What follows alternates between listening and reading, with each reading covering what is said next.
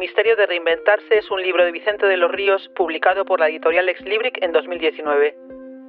No olvides entrar en www.elmisteriodereinventarse.com barra podcast para descargar un fichero PDF con las imágenes del libro y enlaces destacados y un fichero Excel con el que podrás preparar tu propio plan de reinvención.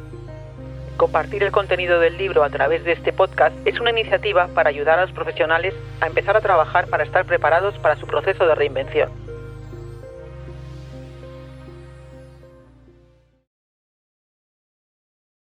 Si en el primer principio hablamos de cómo analizar nuestra situación y en el segundo cómo diseñar el mejor modelo de aprendizaje para cubrir los déficits y fortalecer nuestras capacidades, en este tercer principio vamos a hablar de la importancia de las relaciones humanas. No creo que nadie dude de que su red de contactos puede ser un gran activo para el futuro, pero también creo que el principal problema viene no tanto de ese convencimiento respecto al valor de la red de contactos, sino que en general nos hace el esfuerzo de trabajar esa red de contactos para que sea amplia y diversa. En este capítulo te voy a dar algunas ideas para poder analizar cómo es tu red de contactos profesionales y tus relaciones con los principales agentes que la forman, que para mí serían tu jefe, tus colaboradores, tus compañeros, y lo que yo denomino ecosistema profesional externo, que me parece que es francamente rico y que lo forman bueno, tus proveedores, tus clientes, los competidores, las personas que conoces gracias a tu actividad profesional, los compañeros que has tenido en diferentes acciones de formación. Después de escuchar este capítulo saldrás con una idea clara para ponerte manos a la obra en potenciar tus relaciones profesionales. Capítulo 6. Tercer principio. La importancia de las relaciones humanas. En el fondo, son las relaciones con las personas lo que da sentido a la vida. Carl Wilhelm von Humboldt, intelectual prusiano. Te puede sorprender que haya utilizado la palabra humanas para titular este capítulo, Frecuentemente, en el mundo profesional, se evita la cercanía a los demás compañeros, colaboradores o jefes como un mecanismo de autodefensa por lo que pueda pasar en el futuro. Si piensas cómo ha ido cambiando tu círculo de conocidos y personas con las que te relacionas a lo largo de tu vida, verás que en cada época has ido incorporando a tu círculo diferentes personas. Al mismo tiempo, cuando has pasado de una etapa a otra, algunas de las personas que eran protagonistas de la etapa anterior dejan de serlo por diferentes circunstancias. Cuando íbamos al colegio, la mayor parte de nuestros compañeros tenían un pensamiento similar al nuestro. La universidad nos introduce cambios importantes en nuestro círculo de amigos. ¿Y qué decir del primer trabajo? Donde muchas veces llegas como un auténtico alienígena a un equipo ya formado y te tienes que hacer un hueco en el mismo. Las relaciones humanas condicionan en gran parte nuestra satisfacción en la vida profesional, los resultados que vamos a tener y nuestro desarrollo futuro, Muchas veces no somos conscientes de hasta qué punto tu nivel de relaciones puede condicionar en positivo o negativo una decisión sobre una oportunidad laboral. En las decisiones sobre contrataciones externas o promociones internas, los factores subjetivos tienen un peso elevado en el resultado final. Incluso yo afirmaría que principalmente la decisión se basa en factores subjetivos. Al fin y al cabo, en el ser humano la subjetividad es un factor omnipresente en las decisiones que toma todos los días. Ante esta tesitura cobra más importancia el cómo gestiona las relaciones humanas en el entorno laboral. Me gustaría partir de una idea basada en mi propia filosofía de vida. Siempre intento tratar a las personas como me gustaría que me tratasen a mí. Sé que a veces fallo en esta intención, muchas veces por estrategia, porque no me di cuenta que a lo mejor la otra persona tiene unas preferencias diferentes a las mías, y en otras ocasiones simplemente por puro fallo en la ejecución. Es posible que esta forma de entender la vida, que viene de los valores que me inculcaron mis padres y que mi mujer y yo hemos intentado transmitir a nuestros hijos, me lleva a dar una importancia muy grande a las relaciones humanas en mi vida profesional. Podríamos decir que estoy muy orientado a las relaciones personales. Los amigos que estén escuchando estas palabras pueden dar fe de ello. Si os digo la verdad, siempre me ha costado entender cómo las personas tremendamente ambiciosas con frecuencia prefieren maltratar a los profesionales que les rodean, en vez de cuidar las relaciones, lo que en mi opinión les ofrecería a ellos mejores resultados a largo plazo, y les ahorraría a los que les sufren muchos disgustos y mala calidad de vida. Bueno, quizás es porque vivimos en un mundo demasiado centrado en el corto plazo, y algunos prefieren el más vale pájaro en mano que ciento volando, como dice el refrán. Si te hago la pregunta, ¿cómo cuidar las relaciones humanas en el trabajo? Es posible que me digas que bien, aunque es posible también que me digas, pero ¿qué significa para ti cuidar las relaciones humanas en el trabajo? Interesante pregunta. Para mí, el tema de las relaciones humanas en el trabajo tiene diferentes vertientes. Lógicamente, tus relaciones son muy diferentes en función de que hablemos de las que tienes con tu jefe, con tu equipo si eres jefe, con los compañeros de tu unidad o de otras unidades, con clientes o proveedores o incluso con tus competidores. Todas son relaciones importantes, que hay que cuidar porque pueden definir tu futuro profesional a corto, medio y largo plazo. En la figura 15 resumo las relaciones que debes cuidar en el entorno profesional y que voy a desarrollar de manera individual en las siguientes páginas, porque creo que presentan necesidades muy diferentes. Las relaciones con tu jefe. Estaremos todos de acuerdo en que esta relación siempre existe salvo que seas autónomo. Los autónomos tenemos la ventaja o inconveniente de no tener jefe. Digo inconveniente porque tener un buen jefe es uno de los mayores privilegios que puedes tener en lo que se refiere a tu desarrollo profesional. La relación con el jefe es muy importante y claramente condiciona tu futuro profesional. Muchas veces puede ser complicada porque al jefe le toca asumir unas responsabilidades y ejecutar decisiones con las que incluso puede no estar de acuerdo. Eso puede deteriorar la relación que tiene contigo. Pero tu jefe es, junto contigo, una de las personas que mejor te conoce. También la relación con él puede ser clave a la hora de buscar un nuevo horizonte profesional. Si eres un colaborador valioso, tu salida puede suponer para él un gran problema, y es posible que se resista a dejarte marchar. A veces con buenas artes y en el caso de los malos jefes con malas artes, que pueden llegar hasta la descalificación. De todo hay en la viña del Señor. A mi entender, la relación con tu jefe tiene que separar de manera muy clara lo profesional de lo personal. Eso no quiere decir que no tengas buena relación con tu jefe, algo que siempre recomendaré, pero creo que hay que separar muy bien estos dos ámbitos. Si se mezclan demasiado, se puede acabar resintiendo la relación personal y el entorno profesional, ya que lógicamente hay veces que un jefe tiene que hacer efectivas decisiones que pueden no ser entendidas desde el punto de vista personal. Por experiencia, mezclar amistad y trabajo entre jefe y colaborador puede acabar francamente mal.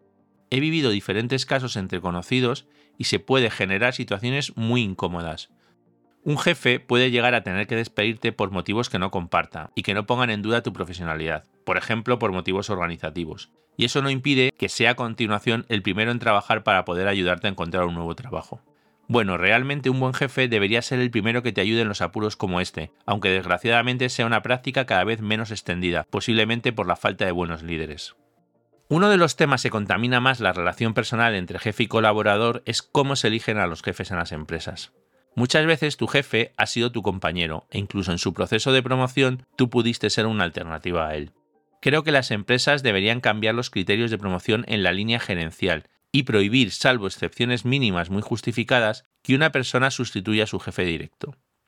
Sé que suena un poco extremo, pero para mí esta medida tiene muchas ventajas para todos. Fomentaría la rotación entre áreas, lo que permite a los profesionales incrementar los conocimientos y capacidades se promocionaría gerencialmente a las personas en base a sus competencias de liderazgo y no por sus conocimientos técnicos, que es lo que muchas veces prima en los ascensos en chimenea. Se evitarían tensiones entre compañeros candidatos que compiten por el puesto del jefe, condicionando la relación entre ellos tras la elección de uno de los dos. Generarían los profesionales una orientación al desarrollo y a salir de la zona de confort, y por último, no condicionaría al equipo en el medio plazo, porque muchas veces el nuevo jefe sigue haciendo su trabajo hasta ser sustituido, o aplica su visión primando el área en el que trabajó anteriormente. Aquí lo dejo por si algún valiente CEO o director de recursos humanos lo quiere poner en marcha. Por lo tanto, la relación con el jefe es clave, y como te decía, hay que separar muy bien lo profesional y personal. Pero también, si la relación personal y profesional es buena, me parece que debe ser un pilar importante en tu desarrollo profesional.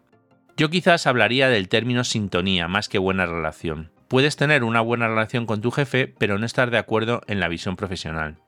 Mantener una buena relación personal y profesional con tus antiguos jefes es muy importante, y sobre todo olvidar los pequeños rifirrafes que se hayan podido tener en el pasado. Ser rencoroso o resentido por cosas menores del pasado solamente te genera úlceras o pérdida de energía, algo muy necesario para conseguir ser feliz. En la figura 16 te propongo una serie de preguntas para que analices cómo es la relación con tu jefe o antiguos jefes. Piensa en ¿cómo es la relación profesional con tu jefe? ¿Tienes lo suficientemente separada tu relación profesional y personal?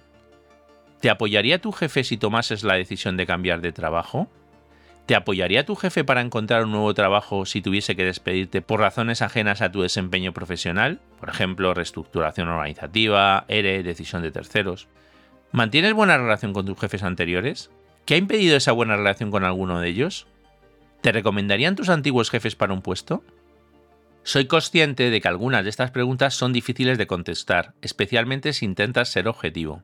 Cuando digo objetivo me refiero a eso, objetividad, no visión positiva. Que tenga buena relación personal con algún antiguo jefe no significa que te vaya a recomendar para otro trabajo. Con estas preguntas ya tienes aquí la primera tarea para realizar en este capítulo. La relación con tu equipo. En este caso, tocaría aplicar el punto anterior intercambiando los papeles. Pero aquí creo que la dificultad respecto a la relación con tu jefe es que en el equipo tienes más personas, y cada una puede entender de manera diferente lo que es la relación jefe-colaborador. Siempre digo que la obligación mínima de un jefe es conseguir con su liderazgo que un colaborador se vaya a casa al final del día con el mismo mejor humor que el que traía por la mañana. Sé que es un reto, pero por lo menos no contribuyamos al desánimo del colaborador. La valoración de los colaboradores sobre tu papel de jefe y tu contribución profesional es clave para tu desarrollo profesional. Muchas veces, una mala gestión como líder acaba siendo retransmitida al mundo exterior por los colaboradores, que pueden amplificar de manera importante esos errores cometidos en la gestión. Para mí, la comunicación es clave en la relación jefe-colaborador, y en ese sentido muchas veces fallamos a la hora de comunicar las decisiones y explicar sus razones. En este caso, creo que no nos damos cuenta de que si no comunicas mucho y bien cuando las cosas van bien, es difícil que luego lo hagas cuando las cosas van mal. La credibilidad es uno de los mayores activos que tiene un profesional, y en el caso de un líder, una de sus principales competencias. Se tarda mucho en ganarla y muy poco en perderla. Si eres capaz de trabajar la comunicación en el día a día, cuando te toque dar noticias malas, tendrás mucho ganado en la receptividad por parte de los colaboradores. También es importante, como decía anteriormente, que como jefe puedas separar la relación profesional y personal con los colaboradores, para evitar problemas a futuro. Cuando eres jefe, esto es todavía más importante, porque si tienes una actitud muy diferente en la relación con las personas que forman tu equipo, es posible que se te pueda acusar de favoritismos. Sé que es complicado, pero toca trabajar estos temas. Aquí tocaría ponerse en los zapatos de los colaboradores y responder a preguntas como las que te hago en la figura 17. Piensa en ¿Trabajas de manera consciente y habitual la comunicación con tu equipo? ¿Consideras que tu equipo tiene buena opinión personal y profesional de ti?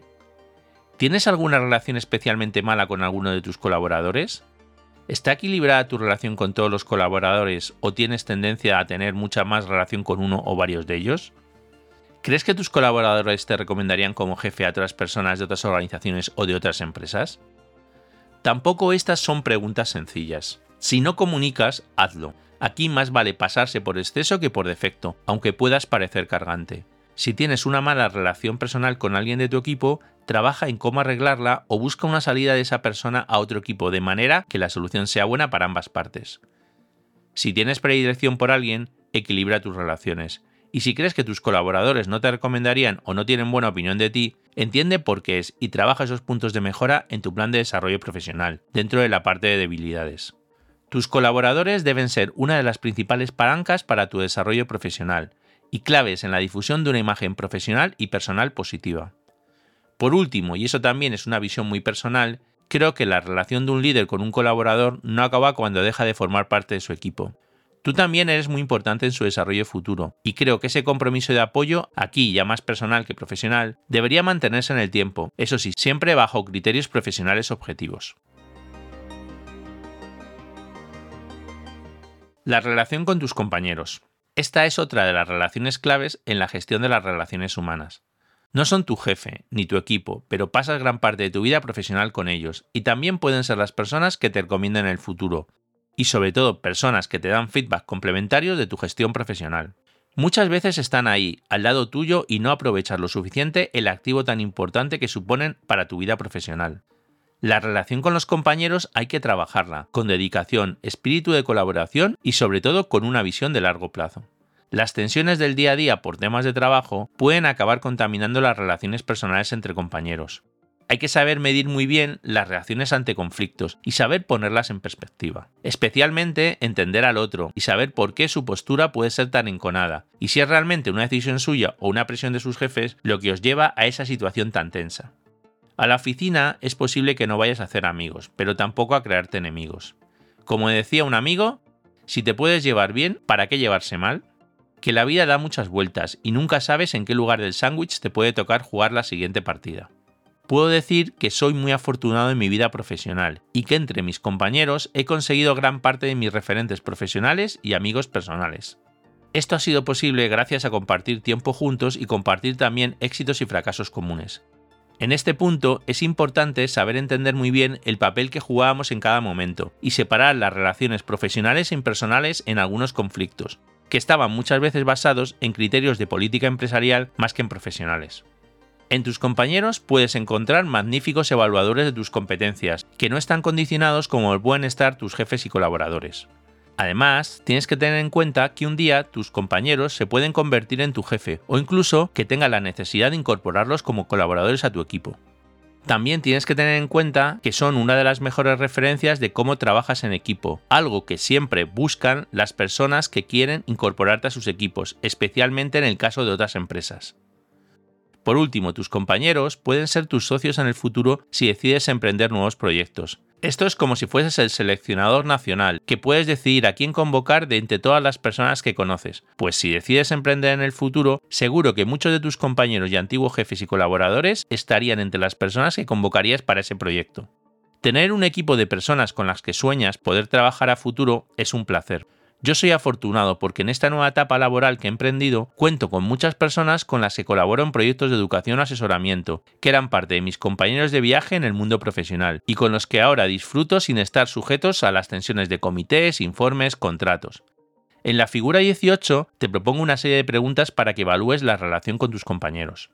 Piensa en ¿Dedicas tiempo de calidad a reunirte con compañeros de tu empresa más allá de los comités y reuniones de trabajo? ¿Utilizas, por ejemplo, las comidas como una manera de fomentar las relaciones con ellos? ¿Te preocupas por ellos y sus problemas personales que te han comentado? De tus cinco compañeros de trabajo que más admiras profesionalmente, ¿cuántos te ficharían para su equipo? ¿Cuántos te recomendarían para un trabajo? ¿Tienes alguna relación con compañeros del trabajo realmente mala y que pueda condicionar tu desarrollo profesional interna o externamente? Y si te preguntase que eligieses a cinco compañeros de trabajo para llevarte a trabajar un proyecto externo, ¿tendrías claro quiénes serían? Es posible que nunca te hayas hecho muchas de estas preguntas de manera consciente, pero como ves, los compañeros son una fuente importante de las relaciones personales. La aportación que te pueden hacer tus compañeros y tú a ellos es clave y solamente será posible si dedicas tiempo de calidad a ellos, más allá del día a día del trabajo. El preocuparse por los otros, si tienen problemas que han querido compartir contigo, es muy valorado por ellos, Pasamos en la oficina más tiempo que en casa o durmiendo, y muchas veces no nos damos cuenta de la importancia que tienen esas relaciones en tu futuro. Por lo tanto, hay que cuidarlas y mucho. Ya sabes que gran parte de los problemas que hay en el mundo a todos los niveles vienen por la falta de comunicación, así que toca compartir más tiempo con tus colegas. Las relaciones en tu ecosistema profesional externo. No todas tus relaciones en el trabajo tienen que ver con tu jefe, colaboradores y compañeros. Existe también lo que podríamos denominar el ecosistema profesional externo, que formarían tus clientes, proveedores, competidores y profesionales que trabajan en tu sector afines.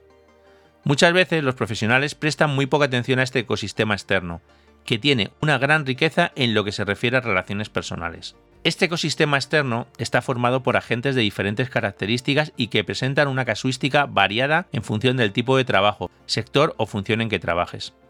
Por ejemplo, cuando trabajé en el mercado mayorista de tráfico internacional, la misma persona podía ser simultáneamente mi cliente, mi proveedor y mi competidor. Algo que puede parecer chocante para ti me llevó a generar unas relaciones personales fantásticas, que además nos llevaron a buenos acuerdos comerciales mayoristas con independencia de que compitiésemos.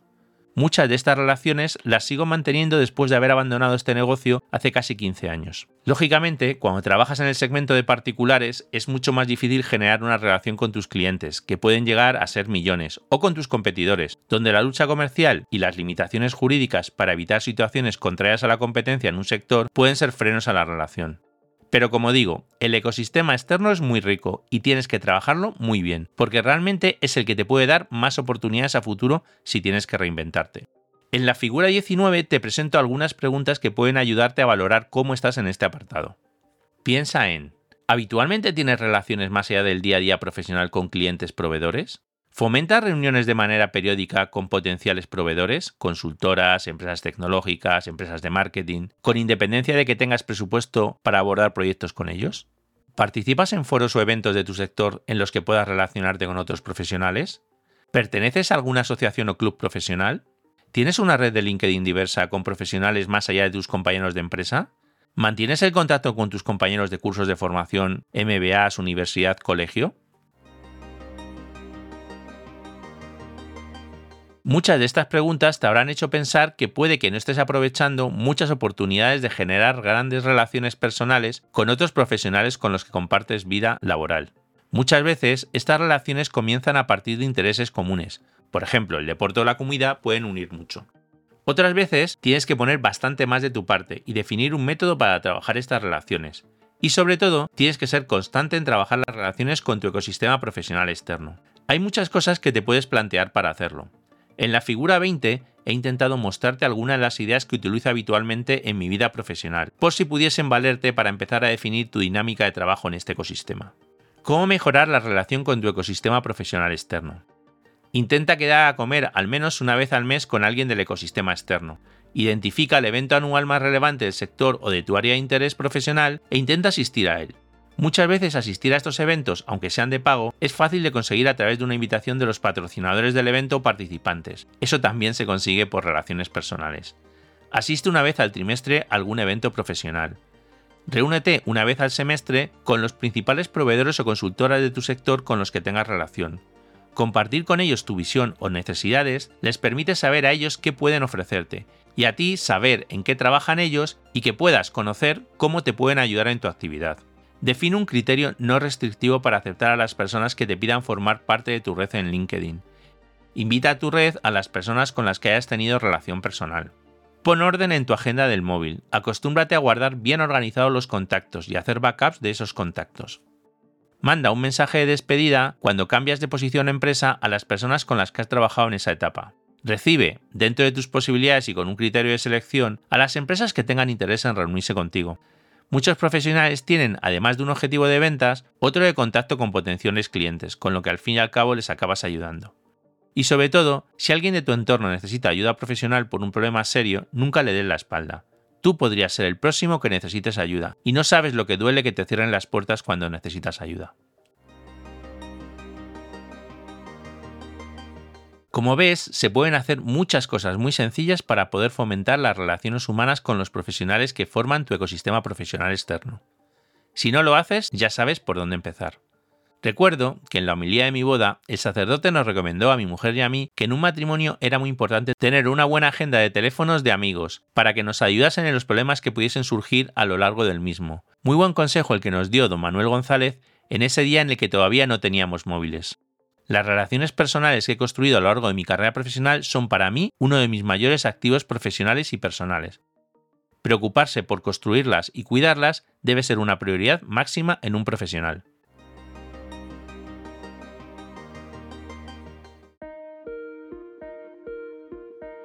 El misterio de reinventarse es un libro de Vicente de los Ríos publicado por la editorial Ex Libric en 2019. El libro está disponible en formato en papel en Amazon, en la web de Exlibric y en www.bookdepository.com y en formato electrónico en las principales plataformas como Kindle o Apple Books. Puedes acceder a toda la información sobre el libro en www.elmisteriodereinventarse.com.